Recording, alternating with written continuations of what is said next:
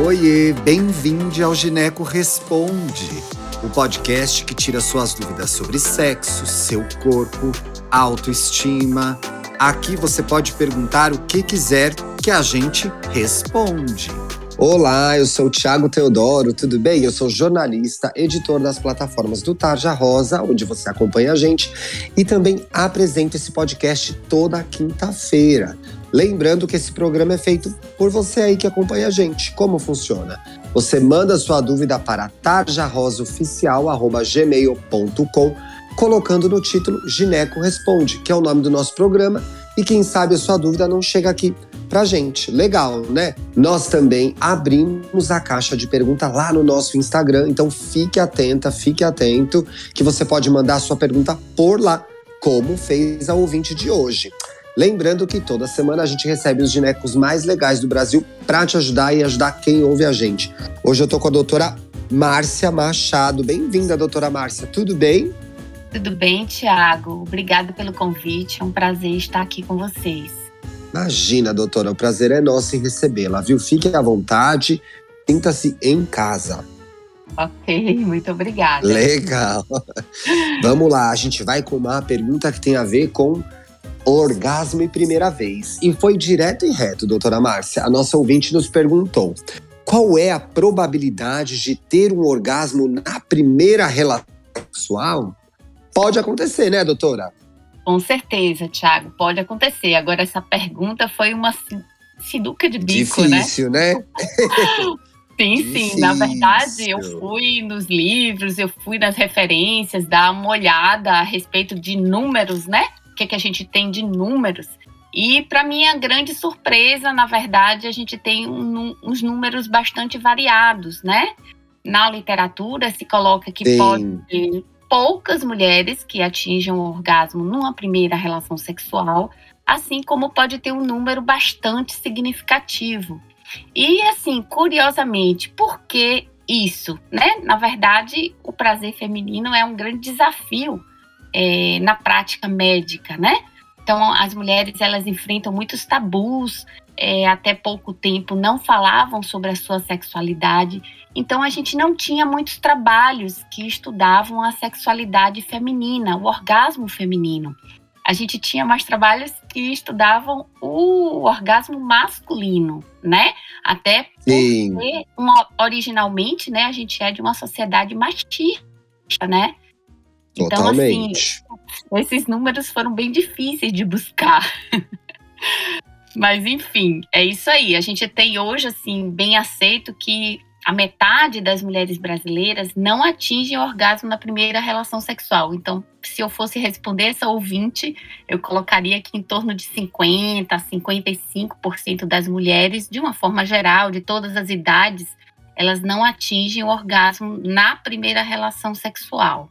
Agora, doutora, fica um questionamento aqui que é: precisa existir essa pressão para sentir o orgasmo logo de cara? Não é melhor ir mais de boa, mais calmamente? Exatamente, Thiago. Essa é a ideia, tá? Então, assim, como a probabilidade varia muito é, em relação a cada pessoa, né? Cada pessoa é uma pessoa.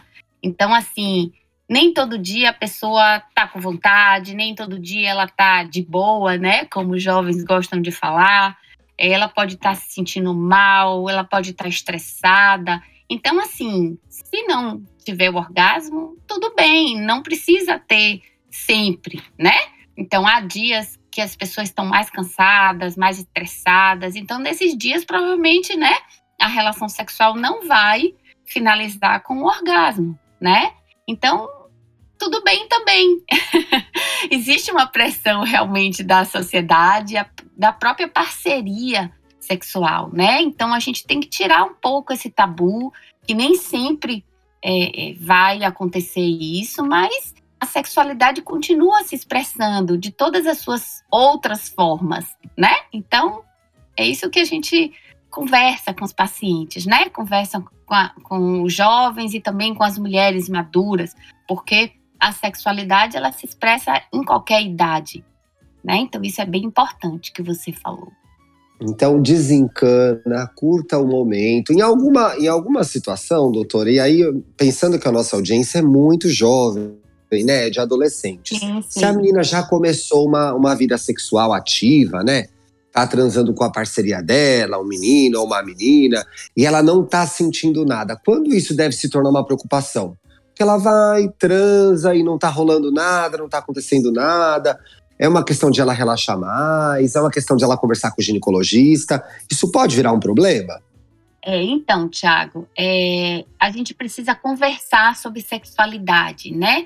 Conversar nas famílias, no núcleo familiar, também nos consultórios médicos, né?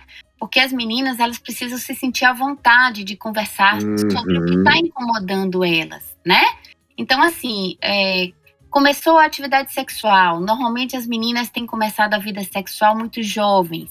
Então, assim, nem sempre elas estão preparadas, assim, com uma autoimagem é, legal, com respeito às pessoas, a, sua parceria, a sua imagem corporal pode estar também é, ainda precisando algum ajuste na, na cabeça dela, né?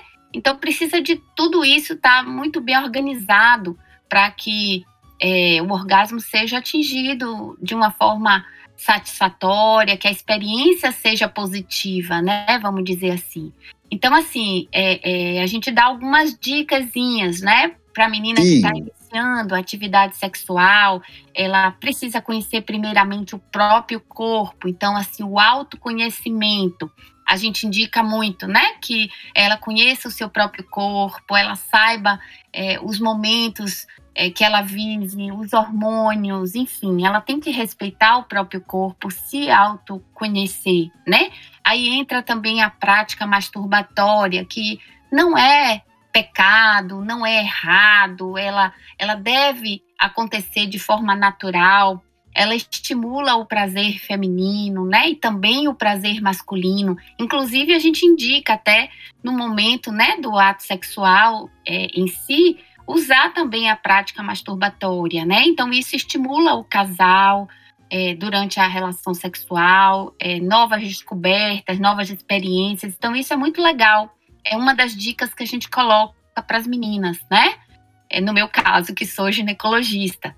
É, a outra coisa é isso aí, o emocional, é ela relaxar, não ficar é, assim, se, se exigindo demais, né? Relaxar e curtir esse momento especial para ela.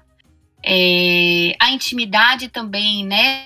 É, ela saber o que é que ela gosta, o que é que ela não gosta, para conversar com a parceria sobre isso. Olha, eu, eu, prefiro assim, vamos tentar essa posição aqui, é, eu gosto que mexa aqui, enfim. Então, coisas que ela não gosta, que é, é, acaba causando dor, né? Porque isso também está nos trabalhos, que a metade das mulheres Sim. que não atingem o orgasmo é por conta de dor na relação sexual.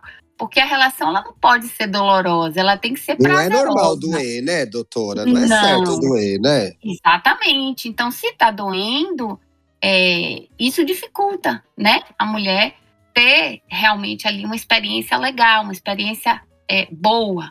Então a gente também conversa sobre isso, o que é que está acontecendo nesse momento, se tem algum estímulo doloroso para ela, né, que possa estar tá bloqueando, é, ela tá relaxada naquele momento, enfim. Outro ponto importante, Tiago, é a uhum. lubrificação. Então precisa estar tá bem Sim. lubrificada, né? Então as mulheres jovens normalmente não têm problema de lubrificação, é, a não ser que ela esteja estressada, não esteja relaxada, aí realmente a lubrificação pode ficar comprometida. Então, normalmente, é, a gente indica lubrificantes para as mulheres que são é, é, mais maduras, vamos dizer assim, né? Sim. né? E aí pode ter... E aí, nesse caso, doutora, no caso das jovens, por isso que é tão uhum. importante as, as preliminares, né? São tão importantes. Exatamente, exatamente. Então, não é é a penetração em si. Às vezes é, é a brincadeira prévia, o estímulo prévio, o toque, a conversa. Isso é, é, estimula bem mais as meninas. Então, precisa pensar sobre isso, né? O casal precisa conversar sobre isso, porque se não conversar, aí não vai descobrir, né? O que gosta, o que não gosta, enfim. Então, esse tabu de conversar sobre o assunto é, não deve existir, né? Então, as famílias devem também conversar sobre isso. É, hoje, nos consultórios médicos, a gente está verificando que as mulheres conversam muito mais facilmente sobre a sua sexualidade, sobre as suas dificuldades, do que antes. Antes a gente tinha mais dificuldade de perguntar até como médico, né? E hoje não. Hoje as mulheres já chegam é, com essa demanda assim bem natural nos consultórios. Então, isso é bem. Que bom, né, doutora? Que bom, né? Que boa notícia. Isso que você está né? fazendo aqui, né, Tiago? Ajuda bastante. Saber que foi uma dúvida de uma ouvinte, né? De uma pessoa que Não pode é? ser dúvida de várias pessoas, né? Várias mulheres e até homens, viu? Porque os homens estão também querendo se inteirar, querendo saber, querendo participar, e isso é muito legal, tem que ser participativo mesmo, né? Então. Exato. É muito não, importante a troca, né, doutora? Isso, a responsabilidade é de todos os envolvidos, né? Não só da, da, da mulher. A mulher já é, é, teve muito mito aí envolvendo né, a sexualidade, que ela não poderia sentir prazer, que ela não poderia ter uma satisfação sexual por ser mulher. Mas graças a Deus a gente passou dessa fase. Hoje a gente não tem mais isso. As mulheres estão buscando o seu local também na sexualidade, viu? Então isso é muito Perfeito. legal. E lembrando que o consultório ginecológico é um espaço legal, importante, em que você tem intimidade, você tem o sigilo médico paciente garantido para ter esse tipo de conversa, né, doutora? Exatamente. As consultas ginecológicas, elas, elas são realmente privativas, né? Até agora, nesse, nesse período de pandemia, que a gente teve muitos, é, muitas consultas online, uma preocupação de nós médicos é sempre pedir é, que a paciente esteja em um local reservado, privativo, onde ela possa conversar é, é mais tranquilamente, falar de aspectos pessoais, íntimos, né? Porque a consulta ginecológica envolve esse tipo de pergunta, esse tipo de abordagem. Então, se não falar com o ginecologista, vai falar com quem?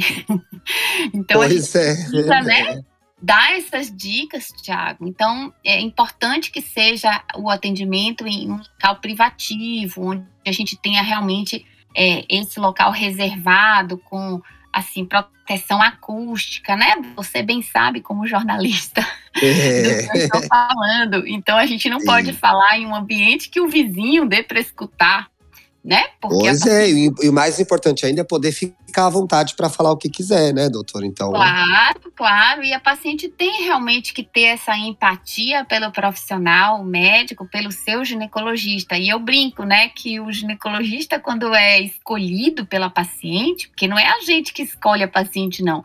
Nós somos escolhidos.